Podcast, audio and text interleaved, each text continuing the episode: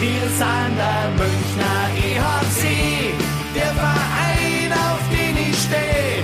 Und wir wissen ganz genau, unser Herz, Herz, Herzstock weiß und blau. Servus und herzlich willkommen. Packmas Podcast Folge 43 und die erste im neuen Packmas-Rhythmus. Es ist Montagabend 23.17 Uhr. Äh, vor wenigen Minuten, naja, wenige Minuten sind es nicht, vor circa 20 Minuten hat der EHC Red Bull München etwas Historisches geschafft, nämlich den höchsten DEL-Heimsieg seiner Vereinsgeschichte. Ähm, das zelebrieren wir jetzt zusammen mit Sebi und Egel. Einen wunderschönen guten Abend. Schönen guten Abend. Ich frage natürlich, das muss sein, ähm, seid ihr mit Kaltgetränken ausgestattet? Aber sicher. Aber Flo, Natürlich. wir machen das jetzt zum 43. Mal selbstverständlich. Das sind die rhetorischen Fragen äh, Ja. in diesem Podcast. Letztes Mal gab es Kellerbier bei mir wegen der Stimmung. Heute gibt es natürlich das Helle. Stimmung also besser. Äh, Die ist definitiv besser. Brust zusammen. Prost. Äh, Prost. Und wir haben heute wirklich, also wir haben viele Themen, die wir in die verkürzte Fassung einbauen wollen. Ja, da kann die Stimmung nur gut sein. Also erstmal ein Dankeschön an die Hörerschaft, denn wir haben ja uns die Entscheidung nicht ganz einfach gemacht. Was machen wir denn jetzt mit diesem brutal engen Spielplan? Der ist ja nicht nur für Mannschaften schlimm, der ist auch für Fanradios oder Podcasts, wie wir es sind, jetzt ziemlich schlimm. Wie wollen wir denn da irgendeine Aktualität haben? Wir haben uns unterhalten ähm, und dann hatten wir die Idee, äh, vielleicht machen wir halt zwei, zwei Folgen pro Woche, dann aber halt ein bisschen kürzer. Ähm, haben dann bei Instagram gefragt, es haben viele mitgemacht und äh, zwei Drittel waren dann dafür. Erstmal Dankeschön für das Feedback, freut uns sehr. Der Egel hat vorhin mir jetzt schon reingegrätscht und hat gemeint, na ja, wir können ja auch 60 Minuten reden. Da antworte ich jetzt mal ganz deutlich, ich habe noch ein Leben und irgendwann möchte ich auch mal schlafen. Ja, aber ganz ehrlich, also wir machen das ja alles für die Hörer und äh, wenn die zweimal 60 Minuten wollen, also um Sebi und mir fällt genug Schwafel ein, um auch zwei Stunden in der Woche voll zu kriegen, ne, Sebi? Locker. Aber darum geht's ja nicht. Mit Sebi muss ich Soll nachher ich jetzt noch nochmal für, für, für Kaffeespenden für den Flo aufrufen? Weil mit der, im Schnitt zumindest mit äh, einem koffeinhaltigen Heißgetränk versorgt ist.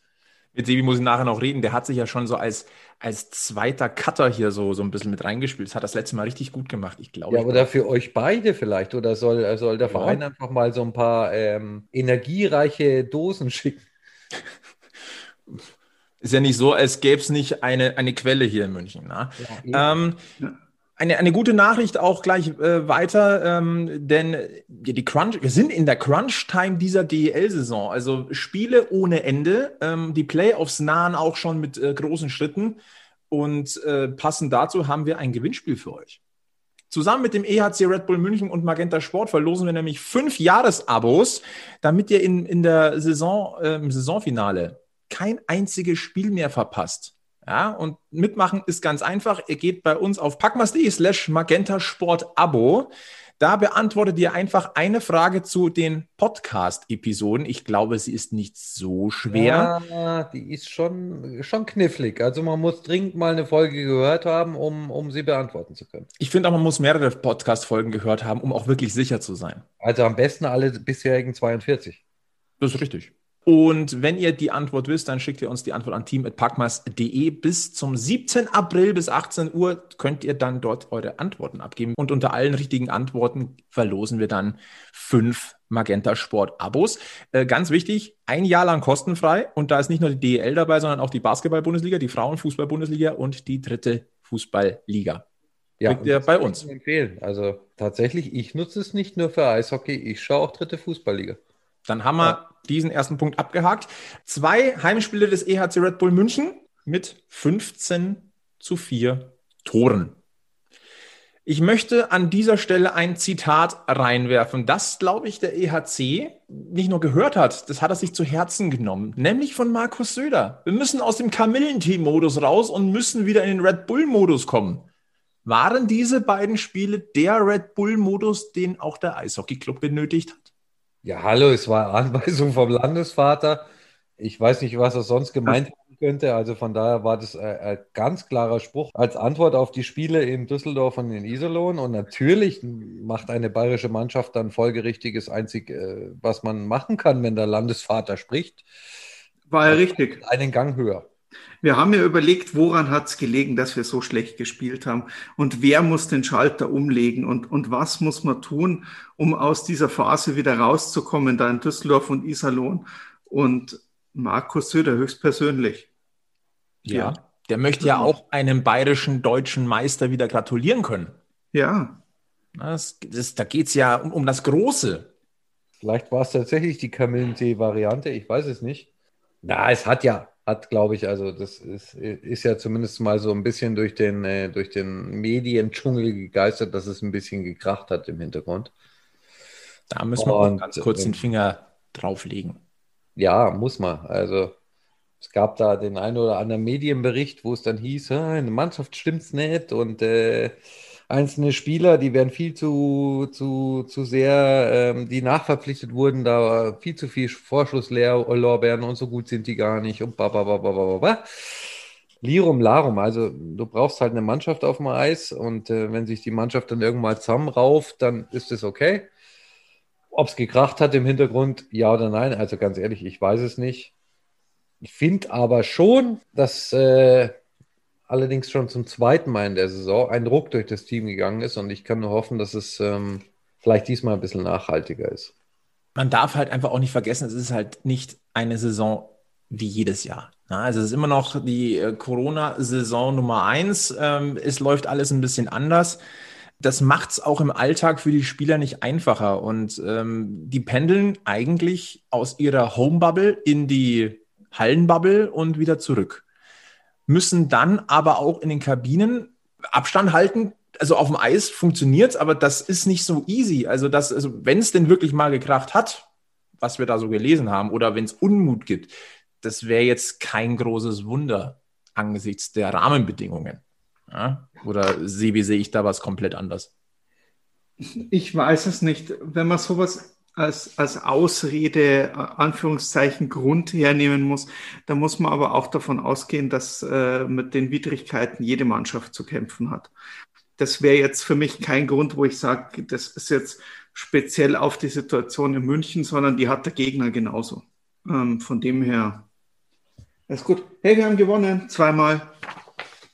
Richtig. Und wir schmeißen gleich noch eine gute Nachricht rein, denn das Comeback von Keith Oli bahnt sich an. Der Junge ist seit dem Wochenende wieder in München, hat natürlich jetzt erstmal seine Quarantänezeit abzusitzen, aber das ist erstmal ein gutes Zeichen. Es gab ja schon die ersten Gerüchte, ja, vielleicht kommt er gar nicht zurück nach seinem Schicksalsschlag aus seiner Heimat Kanada. Nein, er ist wieder da. Und ich sage mal so, die Zeichen, dass er in der Crunch-Time und vor allem in, in, mit Blick auf die Playoffs wieder ins, äh, in den EHC-Kader rutscht, die sind jetzt nicht nur gestiegen, sondern eigentlich können wir da jetzt einen Haken dahinter machen. Ja, das ist ähm, gerade für die körperliche Präsenz und für, ich sag mal, gesunde Playoff-Härte ist es sicher wichtig, aber es wird auch spannend zu sehen, weil ähm, irgendein anderer wird halt dafür dann das eine oder andere Spiel mal auf der Tribüne sehen müssen. Ich glaube, dass wir da lustige Rotation sehen. Das ist ein Vorteil, weil bei Kadertiefe, glaube ich, schon ganz wichtig ist, auch bei dem Pensum, das jetzt noch kommt. Ich bin gespannt, äh, weil, also wenn man jetzt die letzten zwei Spiele auf die Aufstellung schaut, würde man, würde ich spontan sagen, ja, ist halt das Beste, was wir in München zu bieten haben. Und jetzt kommt da noch ein Orly dazu. Ja, mal abwarten. Ja, vor allem mit Conny Abelshauser jetzt als siebten Verteidiger. Das ist, also. ja, also ganz ehrlich, schau die vierte Reihe auf dem Papier an. Ähm, Abbott, Schütz, Peterka, Abelshauser. Luxusproblem, würde ich sagen. Ja, könnte aber schlimmer sein. Aber angesichts des brutalen Spielplans, den wir jetzt einfach nicht nur jetzt in den nächsten Wochen, sondern bis zu einem möglichen Finale ja haben, ist dieser breite Kader absolut notwendig. Und wir wissen genau, dass in so äh, Phasen, wie wir, wie wir sie jetzt dann haben, die Verletzungsgefahr einfach nach oben geht, weil je näher es an die Playoffs geht und wenn spätestens wenn wir in den Playoffs sind, nimmt die Härte brutal zu. Ja. Also spätestens wenn du gegen Mannheim irgendwann spielst, also im Finale, Und äh, nein, das ist jetzt keine, ich sage voraus, wir kommen ins Finale Nummer, sondern gesetzten Fall, du spielst gegen Mannheim im Finale, wissen wir alle, dass äh, gesunde Härte dringend gebraucht wird. Da sind auch Führungsspieler gefordert. Ähm, und Patrick Hager, wir haben über in den letzten Wochen und Monaten immer wieder äh, über ihn gesprochen, wie er jetzt in, mit der Kapitänsrolle langsam gewachsen ist. Das hat man, finde ich, auch wieder in dem Interview gemerkt, das er der Abendzeitung gegeben hat. Ähm, das war unmittelbar nach diesen beiden Pleiten im Rheinland. Und äh, Zitat, diese Spiele, die gingen gegen die Berufsehre. Das ist nicht der Anspruch, den die Organisation hat. Das ist nicht der Anspruch, den wir vor allem an uns selber haben. Definitiv nicht. Und er hat noch gemeint, wenn man ehrlich ist, resultiert fast jede Niederlage daraus, dass man im System nicht diszipliniert genug war. Das kann ein einzelner Spieler sein, das kann eine ganze Mannschaft sein. Spiele werden fast immer durch Disziplinlosigkeit des Kollektivs oder durch individuelle Fehler entschieden. Ja, absolut. Also, dass es auf dem Papier eine Top-Mannschaft ist und dass es auf dem Papier ja, Kopf an Kopf mit Mannheim und ich glaube ein bisschen dahinter noch Berlin. Die Mannschaft im deutschen, äh, deutschen Eishockey ist, ich glaube, da braucht man nicht viel drüber diskutieren. Ähm, aber es ist halt Mannschaftssport und das äh, ganze Gefüge muss halt äh, zusammenpassen und äh, zusammenspielen. Und ähm, ich finde, das beste Beispiel dafür äh, war das Spiel gegen Köln, weil, wenn man es genau nimmt, die Kölner Haie auf dem Papier, Top-Team Anspruch der Kölner Haie, Top-Team. Was sie aufs Eis bringen, viele gute Einzelspieler, kein Top-Team. Und das Stichwort Reaktion, was eigentlich Patrick Hage ja gefordert hat, das kam jetzt mit den beiden Spielen gegen Köln und Krefeld. Dazu noch ein kleines Zitat und dann ist die Zitatrunde mit Patrick Hage erstmal beendet. Es gibt nicht einen in der Kabine, der sagt, ist halt passiert. Wenn einer so denken würde, hätte er seinen Beruf verfehlt, dann sollte er die Karriere beenden. Ja gut, der Mann hat heute sein wievieltes DL-Spiel gemacht? 750? Sein 750. und sein 191. auch schon für den EHC Red Bull München.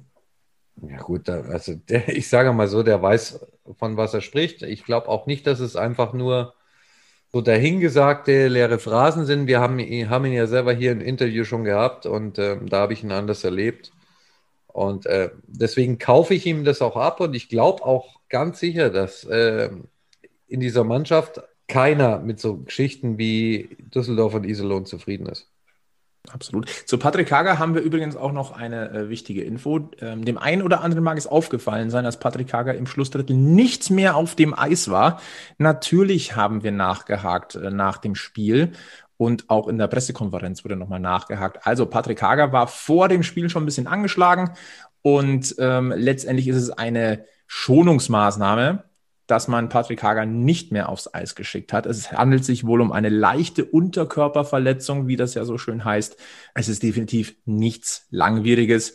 Ob er jetzt dann bei den beiden Gastspielen in Köln und Krefeld auf dem Eis stehen will, wird man sehen. Aber es ist nichts Schwerwiegendes. Der Kapitän ist zeitnah wieder mit an Bord. An dieser Stelle natürlich nochmal der Glückwunsch auch an Patrick Hager zum 750. DEL-Spiel. So viel Zeit muss sein. Aber wir kommen ja heute auch irgendwie aus den Superlativen nicht raus. Äh, mit dem Blick auf das Spiel gegen Köln, das war der 14. EHC-Sieg in Folge über die Haie. Das ist auch ein Ausrufezeichen. Egel, was war es? 2017 die letzte Pleite ja. gegen, gegen den KIC? Ja, also ähm, über vier Jahre, ganz ehrlich. Ähm man sagt immer, bei uns steckt im Kopf, dass wir jetzt ein paar Spiele gegen Mannheim verloren haben. Aber was sollen denn die Kölner sagen? Also. Da, da gibt es auch eine schöne Parallele wiederum zu Krefeld. Ähm, denn diese 14 Siege in Folge, das schaffte der EHC auch gegen Krefeld zwischen den Jahren 2014 und 2018. Äh, auch sehr spannend. Zum zweiten Mal hat der EHC schon acht Tore gegen Krefeld geschossen. Das erste Mal ist noch gar nicht so lange her. Nikolaus Tag 2019, damals mit einem 8 zu 5 in Krefeld. Und wenn wir, wenn wir jetzt noch weitergehen wollen, äh, Krefeld als ja, nächster Lieblingsgegner des EHC oder eigentlich der ultimative Lieblingsgegner des EHC, denn das war heute das 41. Duell mit den Pinguinen. Es war der 31. Sieg. Und die Torbilanz lautet jetzt bei 41 Spielen 150 zu 90. Ja, aber also gerade heute muss ich das ein bisschen relativieren, weil heute hatte ich so ein bisschen zum was ich ganz selten habe, und das meine ich ohne Häme, wirklich gar nicht falsch verstehen, heute hatte ich ein bisschen Mitleid mit dem Gegner. Weil da steht meines Erachtens dieses Jahr eine völlig überforderte Truppe auf dem Eis und die Reaktion des Krefelder Torhüters nach dem Spiel hat jeder gesehen und der ist, Entschuldigung, der ist die ärmste Sau da. Der hat ja noch ein paar gute rausgeholt. Ja, also über das Spiel will ich auch gar nicht so viele Worte des Lobes oder so verlieren, sondern ja, du hast gewonnen, du hast deutlich gewonnen, du hast äh, gemacht, was du musstest, aber besonders hoch springen musste das Pferd heute nicht. Sibi ist so ruhig. Mit welchem Thema können wir dich aus deinem, aus deiner, ja, wie soll ich sagen, ähm, wohligen Atmosphäre so ein bisschen rausholen? Du genießt diesen Abend noch, habe ich so diesen Eindruck. Ja, schon. Es ist, es ist, ähm, ich habe gesagt, ich mag jetzt die Niederlagen letzte Woche nicht zu. Also die, die waren drastisch und sie waren schlimm, aber es gab Gründe dafür. Und jetzt bin ich aber auch dafür, okay, wir haben jetzt zwei hohe Siege gefeiert. Die Mannschaft hat ordentlich gespielt. Wir reden hier aber trotzdem darum, dass es der letzte und der vorletzte aus der gegnerischen Gruppe. Die haben auch schon gegen viele andere Mannschaften äh, deutlich verloren. Ähm, also die stehen auch zurecht, wo da wo die, die, die stehen zurecht unten. Ähm, das ist äh, ja beide Spiele musst du gewinnen. Äh, beide Spiele haben wir ordentlich gespielt. Das Köln-Spiel fand ich äh, äh noch deutlich besser. Da hat der Gegner auch ein bisschen mehr äh, mitgespielt und äh, ja, Belov, man hat es nach dem Spiel gesehen, das ist halt, also das war echt die ärmste Sau des Abends. So, so viel man sich gefreut hat und äh, eigentlich hatte jeder darauf hingefiebert, okay, komm jetzt einmal zweistellig, einmal, einmal zweistellig. Und äh, ja, dann ist halt da der höchste Sieg der DL-Geschichte draus geworden. Das ist, wir, wir machen es wie der FC Bayern. Man muss sich ja auch noch ein paar Rekorde für die nächsten Jahre aufheben. Ähm, Im SAP-Garden wollen dann auch Rekorde fallen, ne? Also ja, so ist es ja nicht. Leben. Und dann siehst du den Chemie da übers Eis fahren und dann denkst du dir, ach komm, lass zumindest den Chemie noch eine Bude machen. Ja. Wobei ich sagen muss, die beiden Krefelder Tore haben die Krefelder gut gemacht. Man muss auch da mal, vielleicht finde ich mal was Positives erzählen und die waren beide schön gemacht. Also da, es sind schon auch Jungs dabei, die wirklich gepflegte Eishockey spielen können. Ja, und äh, wie gesagt, auf, wie sagt man so schön in Bayerisch, auf einer toten Sau reitet man nicht rum. Na, also von daher genug der Worte über das Krefeld-Spiel. Aber wenn wir individuell den einen oder anderen hervorheben wollen aus der Münchner Mannschaft im Moment, dann äh, fallen mir da spontan jetzt zwei Namen ein. Wenn wir auf die Punktestatistik gehen, fallen mir zwei Namen ein und dann fallen mir zwei Namen ein, über die wir sprechen müssen, äh, denen wir noch gratulieren müssen. Ja, sag mal an. Fangen wir doch mal an mit Zweien, die momentan äh, punktemäßig einen Flow haben, möchte ich fast sagen. Und das sind Justin Schütz und Chris Borg. Justin Schütz mit acht Punkten aus den letzten zehn Spielen und Chris Borg mit sogar neun Punkten aus den letzten zehn Spielen. Und vor allem bei Justin Schütz, also wir haben, als er zurückgekommen ist aus Salzburg, hat er ja so ein bisschen Startschwierigkeiten gehabt. Auch weil er natürlich in der vierten Reihe eingesetzt wurde. Aber jetzt in den letzten Wochen, der, der Kerl dreht immer mehr auf und dieses Tor heute gegen, äh, gegen Krefeld, die Vorlage geht an Kevin Reich und an JJ Peterka, wobei deren Anteil an diesem Tor wahrscheinlich, ich möchte denen jetzt nicht zu nahe treten, aber der liegt vielleicht bei 10, 15 Prozent. Und ansonsten war das eine mustergültige Einzelleistung von Justin Schütz. Ja, freut mich auch extrem vor denen. Also, das war übrigens auch einer von den beiden Namen, den ich äh, auf dem Schirm hatte. Unbedingt. Und Chris Borg, haben wir vorhin ganz kurz unter uns äh, gesagt, manchmal fällt der so ein bisschen in der Ehrbekundung oder in dem Renommee so ein bisschen unter den Tisch, aber der spielt auch eine wunderbare Saison. Ja, ich weiß auch gar nicht, warum er eigentlich immer so hinten runterfällt. Es gibt einfach so Spieler. Und dabei, wenn man ehrlich ist, ist sicher einer der Top-Spieler in dieser Liga ich weiß nicht, vielleicht erwartet man es bei seinem Familiennamen auch eher oder was weiß ich. Ist auch tatsächlich einer von denen, wo ich finde, da merkt man immer, der ist sehr emotional dabei, der, wenn er sich freut, freut er sich äh, richtig und wenn er sich ärgert, ärgert der sich auch richtig. Ich glaube, der hat schon auch den, den Anspruch, noch ein bisschen was zu erreichen und ein bisschen was zu gewinnen. Und auch der kann sowohl emotional als auch spielerisch nochmal ein richtiger Faktor werden in dieser Saison. Aber der war nicht der zweite Name, den ich meinte. Ja, ich habe schon zwei genannt, aber wir haben ja noch ein bisschen was auf dem, auf dem Zettel. So ist es ja nicht. Ja, Trevor Parks hat auch acht Punkte. Dann haben wir noch einen. Also, ja, ihr, merkt schon, heute in dieser Podcast-Folge 43 extrem gute Laune. Ja, aber so ist es. Das ist auch so ein Spiegelbild der EHC-Saison bisher. Entweder zu Tode betrübt oder himmelhoch jauchzend.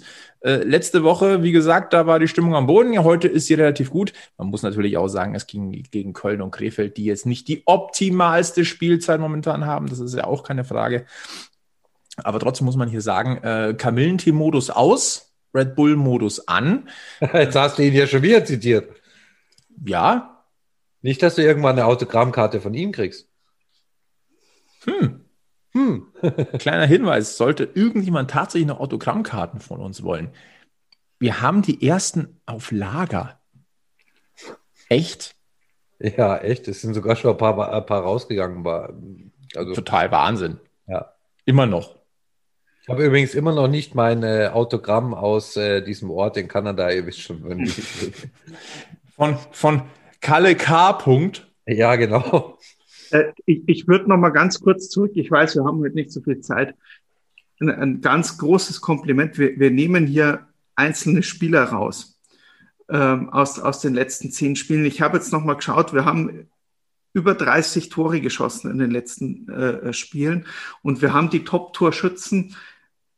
Hey, die haben acht Punkte, neun Punkte. Das sieht man mal einfach mal wieder aus, aus, also allein aus der Statistik jetzt mal Siege, Niederlagen komplett rausgenommen, wie mega ausgeglichen unsere Reihen eigentlich schon wieder sind.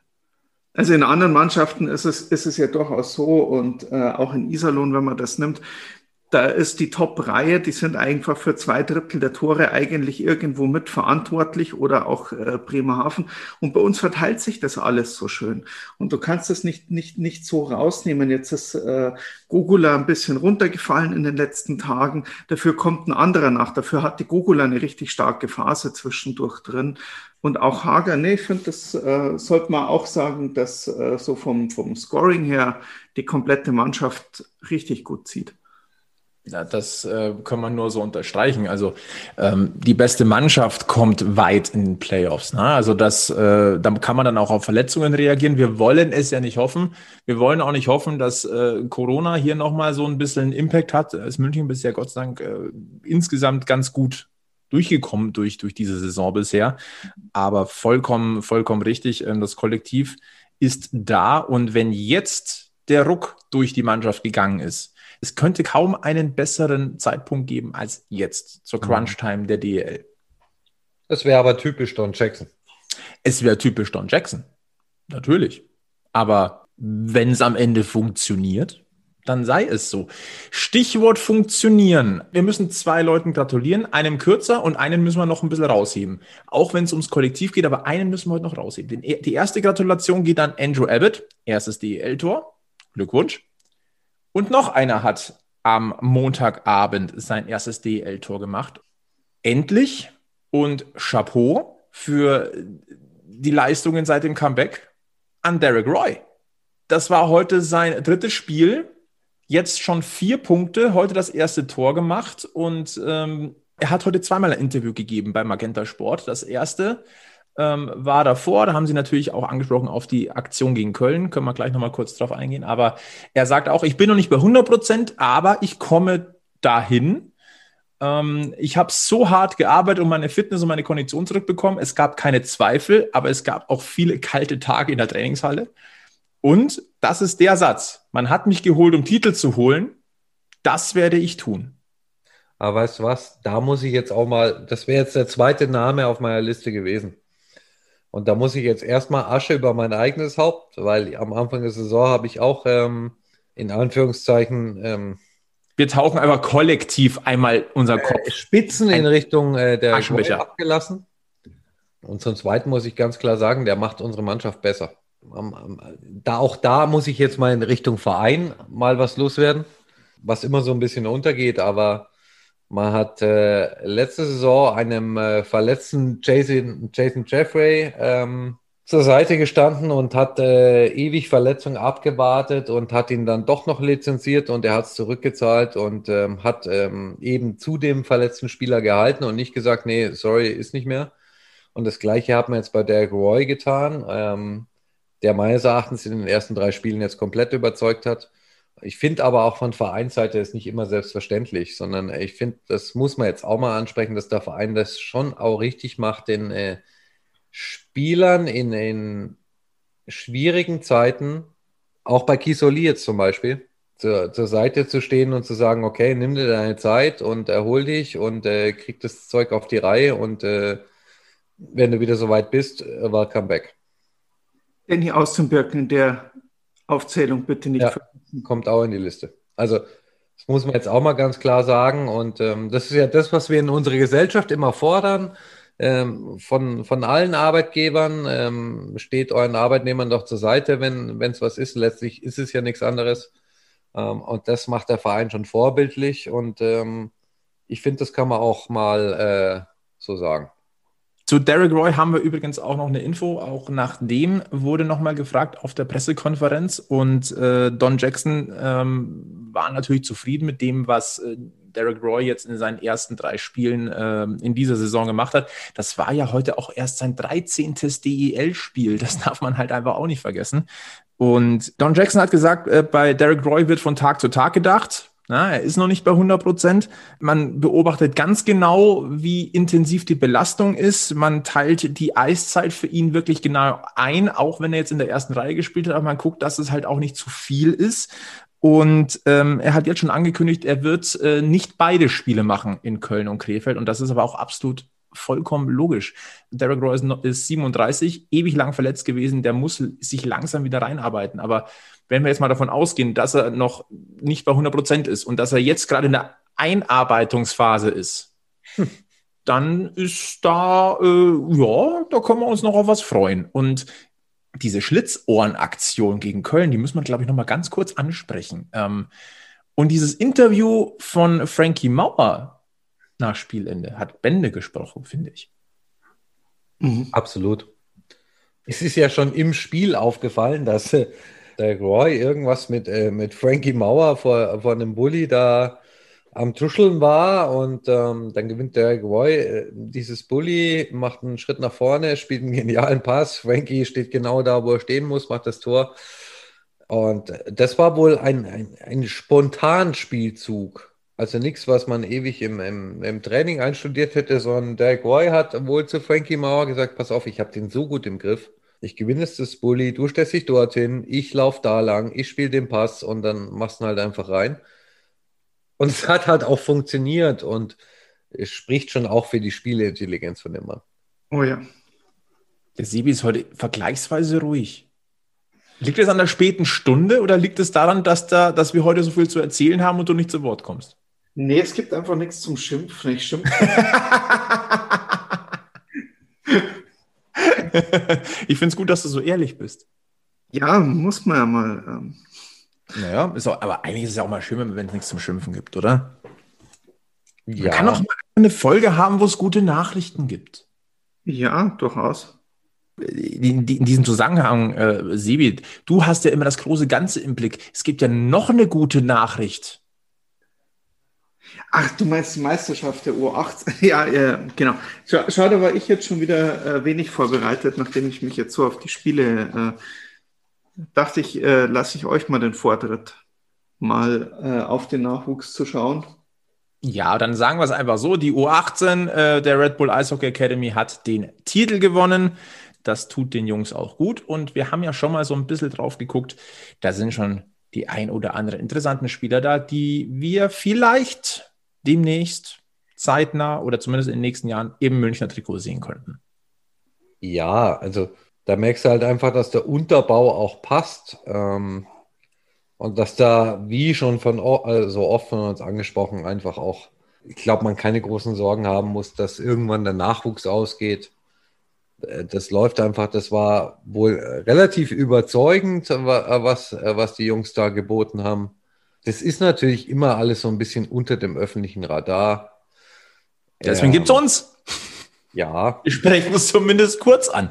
Ja, und also, ganz ehrlich, wenn du dann so Zahlen liest wie 32 Punkte Vorsprung nach der Hauptrunde, Torverhältnis plus 125, dann ist es ja kein, kein knappes Ding, sondern das sind das deutlich äh, dominierende Zahlen und es musste auch im Nachwuchs erstmal so hinkriegen. Und von daher glaube ich einfach, dass da in den nächsten Jahren noch äh, viel Spaßiges auf uns zukommt. Ja, ein Thema haben wir noch, das schneiden wir jetzt an. Äh, gehen da nicht in die Tiefe, weil wir ehrlicherweise nicht so extrem viele Informationen darüber hinaus haben. Aber es hat was mit München zu tun. Ähm, bei den Kollegen vom Bandencheck-Podcast war der DEB-Liegenleiter Markus Schubert zu Gast. Und da ging es unter anderem auch darum, dass ja äh, der Krefelder e.V. Äh, ein eigenes Team ja in der Oberliga stellt. Ist jetzt nicht uninteressant. Äh, aber was noch interessanter ist, in diesem Zusammenhang hat Markus Schubert gesagt, dass es Überlegungen in München und Berlin gäbe, ihrerseits auch Oberligateams zu stellen. Das ist jetzt mal ein ganz interessanter Denkansatz. Wir haben ja schon mal drüber gesprochen, wenn dann der SAP-Garden da ist, ob es nicht vielleicht eine äh, Option wäre, dass äh, der EHC München oder der EHC Red Bull München äh, ein eigenes DENL-Team aufstellt. Äh, aber das Thema einer äh, Oberligamannschaft, das ist neu. Und da würde ich ganz einfach äh, kurz eure spontane Meinung abfragen wollen.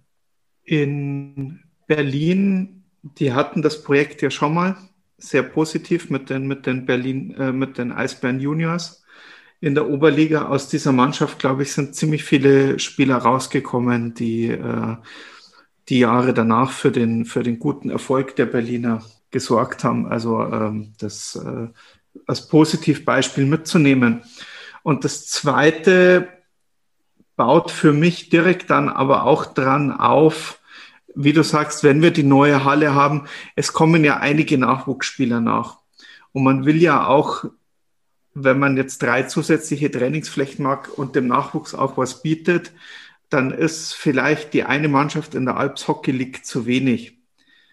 Und es fehlt einfach weiterhin in Deutschland dieser, dieser Zwischenschritt zwischen der DNL und den Profiteams, weil es sind so viele hervorragende Spieler dabei, die einfach noch diese ein, zwei Jahre brauchen, die einfach noch ein bisschen diese Erfahrung mitnehmen müssen, mal gegen Erwachsene oder gegen Ältere zu spielen, um den nächsten Schritt zu machen. Und von dem her finde ich sinnvoll, wenn man, wenn man viel Zeit in die Ausbildung der Jugend investiert, und die durchzieht, bis sie 18 sind, dass du die dann nicht irgendwo komplett wieder fallen lässt und woanders hingehen lässt. Klar, du hast noch ein Scouting dahinter, du machst noch äh, einiges dahinter, aber dass du die noch näher bei dir an der Organisation am Standort halten kannst. Und was diese Saison natürlich auch gezeigt hat, dieses Projekt Alps Hockey League zum Beispiel, das ist, das ist wunderbar, das ist super, das ist toll. Aber dieses Jahr gab es halt wirklich auch Schwierigkeiten, dann Spieler irgendwo rüberzuziehen oder irgendwas zu tun, weil es die Gesamtsituation einfach wenig zugelassen hat äh, mit diesem äh, Virus. Und da tut man sich vielleicht doch ein bisschen einfacher, wenn man alles an einem Fleck hat und an einem Ort hat. Und natürlich hat man für Akademiespieler vielleicht doch noch mal noch eine Option mehr, die nicht gleich gehen zu lassen. Und ob jetzt die Alps Hockey League oder die Oberliga hier die bessere, äh, der bessere Partner wären, schön in dem Zusammenhang wäre es für mich auch noch, wenn es Garmisch irgendwie schaffen könnte, wieder in die zweite Liga, wo sie hingehören, hochzukommen. Dann hätte man da eine richtig schöne Durchgängigkeit und könnte die, die, die Jungs, je nachdem, wie es gerade gebraucht wird, äh, in der dementsprechenden Klasse irgendwo unterbringen. Das war übrigens auch so mein Gedanke. Also ja, Oberligateam in München, super. Eigenes Oberligateam, super. Was mit Garmisch? Also es macht meines Erachtens dann Sinn, wenn du sagst, du installierst ein eigenes Oberligateam und hast äh, in der zweiten Liga Garmisch weiter als Partner, um äh, da einen fließenden Übergang hinzukriegen. Dann ist es super. Ich muss gestehen, ich habe von der Idee in diesem Podcast auch das aller, allererste Mal gehört. Gut, es war jetzt der Ligaleiter, der wird es sich auch nicht aus den Fingern gesaugt haben. Von daher wird äh, wahrscheinlich im Hintergrund einer Diskussion was dran sein, aber mehr Infos habe ich dazu auch nicht. Und deswegen wollen wir das auch gar nicht breiter treten. Ähm, der Gedanke ist interessant. Ähm, wir werden versuchen, da an dem Thema so ein bisschen dran zu bleiben. Und wenn sich was tut, dann werden wir darüber auch sprechen. Ja, wir kommen schon zum Ende dieser Podcast-Folge 43, denn äh, bereits am Karfreitag gibt es dann Folge 44 für euch. Also jetzt setzen wir zum Sprint an. Also nochmal, zukünftig zwei Wochen pro Folge. Äh, zwei Wochen pro Folge. Zwei Wochen pro Folge, geil. künftig künftig äh, zwei Folgen pro Woche. Ähm, das machen wir in der, für die Crunch-Time der DL. Das heißt, nach Saisonende gehen wir wieder ganz normal runter. Wir wollen nochmal Danke sagen an alle Unterstützer, die wir schon haben des Packmas Podcasts. Also es gibt immer wieder Leute, die sagen, hey, ich unterstütze euch äh, einmalig. Es gibt aber auch schon welche, die sagen, wir unterstützen euch regelmäßig mit monatlichen Zahlungen. Finden mega. Also vielen, vielen Dank an alle. Ähm, solltet auch ihr uns unterstützen wollen, findet ihr alle Infos auf packmas.de slash sponsoring. Und nochmal der Hinweis, bis zum 7. April habt ihr die Chance, bei uns eines von fünf Magenta Sport-Abos zu gewinnen, mit denen ihr alle Spiele der DEL, alle Spiele der dritten Fußballliga, alle Spiele der Frauenliga und äh, alle Spiele der Basketball-Bundesliga sehen könnt. Äh, ihr müsst einfach nur auf packmas.de slash Magenta Sport-Abo gehen, eine Frage beantworten und dann seid ihr mit im Verlosungstopf. Ist die schwierig, die Frage? Ich, ja, Ober. Ober ja, total. Ja. Also auf alle Fälle 42 Podcast-Folgen hören von uns mit der 43 annähernd, dann hat man die Antwort. annähernd beantworten kannst. Absolut. Sehr gut. Habe ich was vergessen in diesem äh, Sprint heute, der auch wieder ein Tick länger ist, als ich eigentlich geplant hatte? Oh, ja, bestimmt. Also ähm, wir haben ja noch einiges vor diese Woche. Ähm, da wären zum Beispiel äh, ein Spiel in Köln, ein Spiel in Krefeld und eine Fan-Talk am Samstag auch noch von den Fanbeauftragten in Zusammenarbeit mit Radio Oberwiesenfeld. Dazwischen schieben wir dann nochmal so eine Podcast-Episode. Boah, also quasi jeden Tag Eishockey. Ja. Da kann man schon mal was vergessen. Flo. Mit freundlicher Unterstützung von Packmas und Radio Wiesenfeld. Ganz wichtig natürlich jedes Spiel des EHC live bei Radio Wiesenfeld. Auch da bitte regelmäßig vorbeischauen. Ansonsten war es das mit Podcast Folge 43 im neuen verkürzten Format. Lasst gerne Feedback da, auch gerne Bewertungen in den äh, Podcast-Apps oder auf Social Media. Einfach uns folgen, Facebook, Twitter, Instagram und natürlich den Podcast abonnieren. Ansonsten verbleiben wir mit den besten Grüßen vom gerade noch Montagabend und dann hören wir uns spätestens am Karfreitag wieder und äh, bis dahin gilt einfach nur der wichtigste Tipp im Münchner Eishockey immer schön am Puck bleiben. Bis zum nächsten Mal bei Packmas. Servus. Wir sind am Münchner EHC, der Verein, auf den ich stehe. Und wir wissen ganz genau, unser Herz, Herz, Herzschlag weiß und blau.